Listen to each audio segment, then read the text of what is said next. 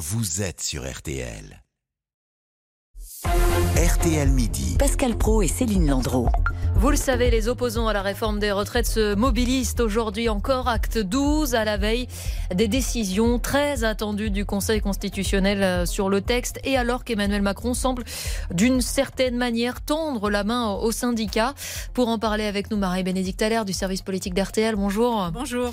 Euh, D'abord, est-ce qu'on mise encore dans les rangs de la majorité sur un, un essoufflement du mouvement? Oui, bah, Emmanuel Macron a redit hier la décision du Conseil constitutionnel va clore un épisode. Donc c'est bien ça que ça veut dire.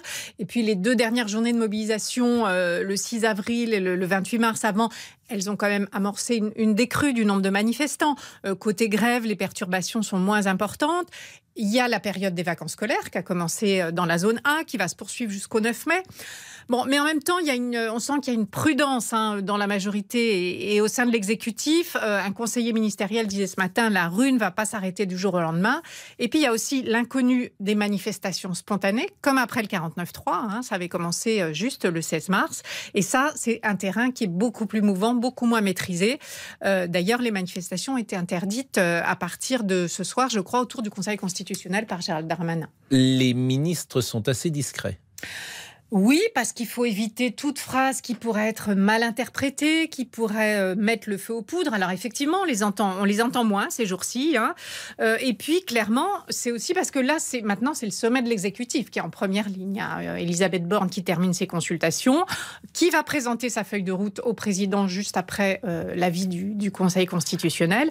Et puis Emmanuel Macron qui pourrait euh, reprendre la parole la semaine prochaine pour dire ce qu'il veut faire maintenant. Justement, le chef de l'État, dans le même temps, propose aux, aux syndicats de se revoir. Bah oui, en fait, c'était les syndicats qui l'avaient demandé au début. Hein, Il y a le longtemps. 9 mars. Le 9 mars, ils lui ont écrit euh, pour lui demander à être reçu. Bon, ça, c'est pas fait. C'est Elisabeth Borne qui les a reçus la semaine dernière. Ça a cou- tourné court, vous vous en souvenez. Donc, euh, bah, Emmanuel Macron l'avait laissé entendre. Il, il reprend contact parce que le Conseil constitutionnel va rendre sa décision et qui veut euh, enclencher quelque chose d'autre, enclencher une nouvelle phase après ce qu'il appelle la fin du processus démocratique. Et la CGT a fermé la porte? Bah, Sophie Binet était ce matin euh, devant l'incinérateur euh, d'Ivry où la grève, euh, il y a un mouvement qui reprend. Elle dit qu'il ne faut pas qu'il promulgue la loi. Euh, en réalité, une, si la loi est validée, Il n'a pas pas, d'autre choix que de la promulguer. Il a 15 jours pour le faire. Ça, c'est dans les textes. hein, si, euh, voilà. Euh, et puis, elle a ajouté, effectivement, euh, selon, selon Libération, elle a ajouté si c'est pour parler d'autre chose que du retrait de la réforme, nous, on a autre chose à faire. Donc, effectivement, elle n'est pas, elle est pas très allante, on va dire. Non, on veut dire ça comme ça.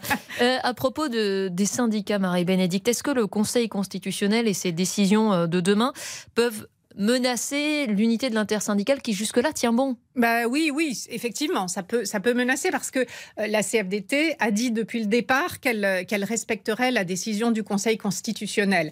Alors, elle essaiera euh, effectivement peut-être de rediscuter la pénibilité, etc. Donc, sans doute de se rendre euh, à la- à l'invitation du président, alors que la CGT n'a pas l'air euh, très encline à le faire.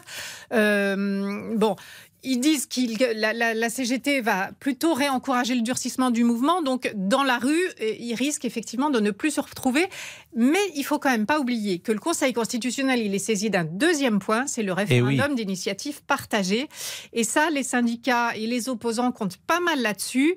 Euh, C'est-à-dire que si le référendum d'initiative partagée est validé, et euh, dans l'exécutif, on le redoute parce qu'il y a des conseillers qui sont allés voir si les conditions étaient réunies, eh bien, euh, ça ouvre une période où euh, il va y avoir une collecte de signatures. C'est une usine à gaz. Hein. C'est ça, on, on Une usine le à gaz principe. parce que euh, je crois que s'ouvre une période de 9 mois nécessaire pour que 10% des électeurs inscrits soutiennent. Oui, c'est ça. Si les 10% sont rassemblés, le Conseil constitutionnel constate et envoie au président de la République. Alors, c'est une usine à gaz parce que ce, ce référendum d'initiative partagée, clairement, il a été conçu pour pas être appliqué. Exactement. Mais politiquement, n'est pas normal d'ailleurs. Politiquement, imaginez qu'il soit validé Hmm. et que les signatures commencent à grimper. Alors c'est compliqué, hein. il Hmm. faut s'inscrire sur le site du Conseil constitutionnel pour dire je demande un référendum. C'est ça, on etc. rappelle que les inscriptions, c'est simplement pour réclamer la, La tenue d'un référendum. référendum.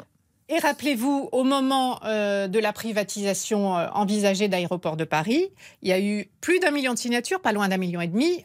Bon, le- l'exécutif a suspendu. Il y avait d'autres raisons. C'était Mhm. plus. euh, Mais quand même, ça fait, euh, c'est une épée de Damoclès sur, mm. sur l'application de la réforme. Parce que euh, si, si, les signatures montent euh, très vite, ça va être compliqué pour. pour vous avez raison, mais la phrase clé, vous l'avez dite, ça a été fait pour que ça soit jamais appliqué. Oui, mais. Et c'est pas normal on de n'a pas de précédent. Bah oui, parce que c'est une telle usine à gaz. Il y, a, il y a au moins 15 mois de délai entre le moment où c'est déclenché et le moment où le référendum aura peut-être lieu. Alors, après, euh, le référendum n'aura peut-être pas lieu, mais peut-être que la pression démocratique sera telle que ça sera compliqué, euh, compliqué d'appliquer la loi, même si elle est promulguée et on rappelle que la question du référendum, c'est celle qui est euh, soumise euh, dès le début par les gens qui font la demande du RIP. En l'occurrence, c'est euh, la gauche qui a demandé à ce que légalement on ne puisse pas travailler au-delà de 62 mmh. ans. C'est ça la question qui C'est ça la question qui est posée au Conseil constitutionnel. Oui, tout à fait. Merci beaucoup Marie-Bénédicte Allaire du service politique d'RTL.